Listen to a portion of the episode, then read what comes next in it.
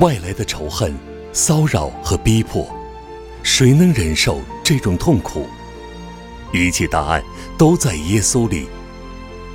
在失恋中坚强，失明原著，李红播音，听见录制。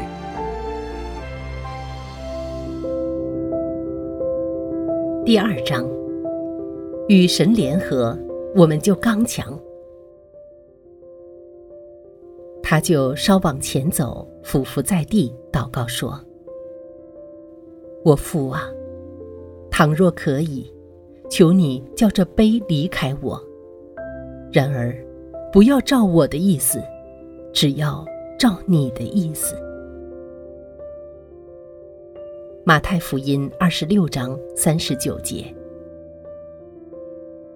当人群来到，要把耶稣下在监里时，在克西马尼园，他迎向他们说：“我就是他。”然后任由他们摆布。耶稣已准备好受苦、被囚、被审判和鞭打，因为他的意志已与父的旨意紧织在一起。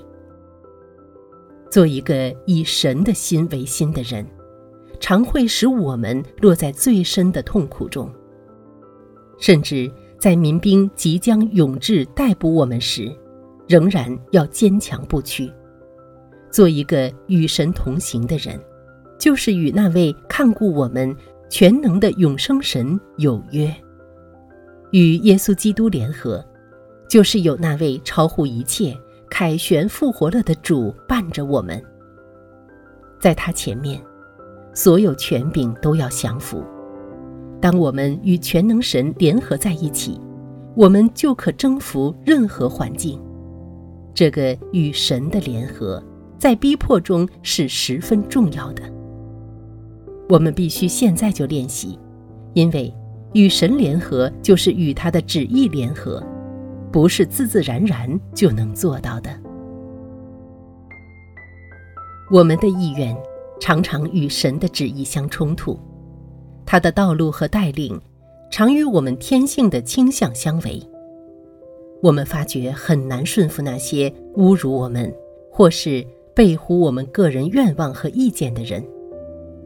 我们抗议，我们反叛，因为抗拒了神的旨意，打断我们与神的联合，以致同样粉碎了自己胜过苦难的力量。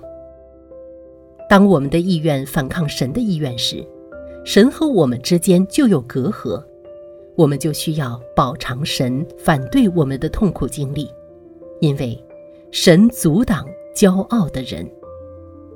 彼得前书第五章五节，就是那些与神旨意对立的人。每一次，我们抗拒神的旨意和带领，待以坚持自己的愿望和意志时，我们就要在大逼害时背负一切后果，又在试炼的时刻变得脆弱不堪。相反，我们每一次顺服神的旨意，对他说：“父啊，是的。”我们就会在面临磨难、痛苦、忧伤和烦恼时得着回报。献上我们的意志，可使我们更紧紧与神连结。牢牢维系着一个经得起逼害与折磨的联合。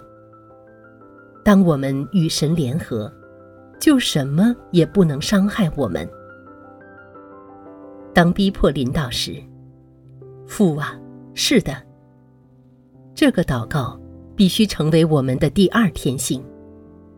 我们现在就要训练自己，使我们从抗拒神的带领转为顺服他的带领。当我们的意志受到挫败，抗拒的念头在心中冒起时，我们必须立刻对之宣战。我们必须服从别人，因为归根究底，命定我们一生遭遇的就是神。这一切必须现在就进行，在浩劫前夕。让我们祷告。当逼迫临到时。透过一次又一次在苦难中的顺服，容我的意志与你的旨意紧紧连接，契合无间。但，谁能把自己的意志无条件的降服在神的旨意下？谁能重新说：“父啊，是的。”即使是要求他的生命，他的一切。只有那些心中存着神真正的形象，宣扬神是谁的人，才能如此。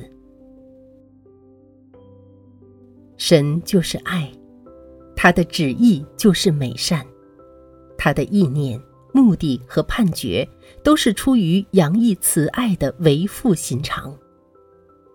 即使未必明白他的作为，他对我们，他的儿女。仍只有最好的计划。我生命每一细节，是神爱在策划。他良善慈爱心肠，在天指引方向。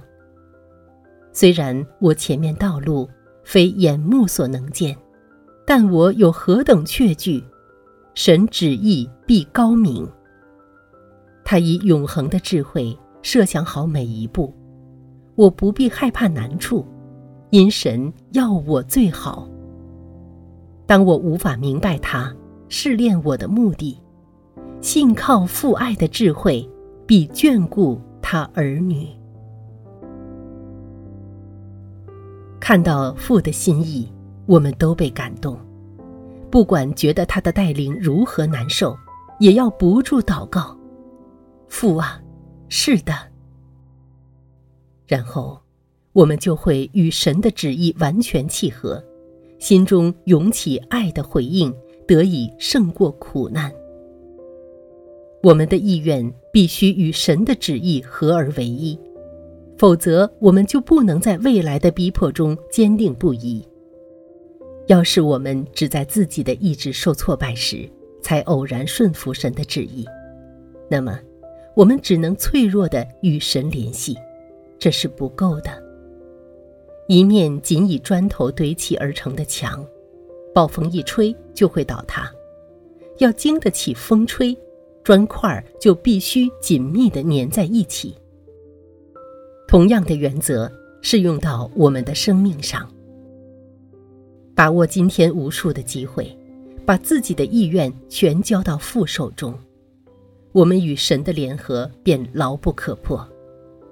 然后，在极度困苦中，我们将在神的大能里，与慈爱的父神和至高的主基督合而为一。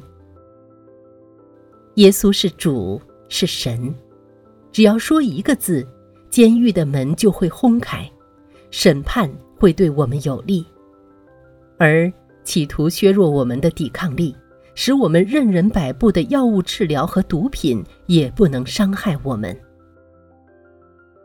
在疲劳审讯中，圣灵、智慧的灵会帮助我们，感动我们说合宜的话。真的，当我们与神的旨意紧密契合时，我们是无敌的，因他的旨意胜过一切。在逼迫中，我们会像孩子一样安卧在父怀抱里，别人的诡诈折磨。和他们施于我们身上的苦难都不能伤害我们。当我们与神联合一致时，我们是强而有力的，并能像过去的殉道者一样忍受逼迫。你们要常在我里面，我也常在你们里面。约翰福音十五章四节。我们若与基督联合。那么，不论遭遇什么麻烦或危险，也无关紧要。因为，谁能使我们与基督的爱隔绝呢？难道是患难吗？是困苦吗？是逼迫吗？是饥饿吗？是赤身露体吗？是危险吗？是刀剑吗？都不能叫我们与神的爱隔绝。罗马书八章三十五节。因他已应许，你们要常在我里面，我也常在你们里面。最深痛悲哀境地，你不孤单。只要仰望你神，你主。要安息，确信他爱你，为爱你，他只给最好，因你属他。他已拯救并安慰你，按手在孩子的身上。他是出路，他在那里，不必绝望。虽然你感受不到他，他非常近。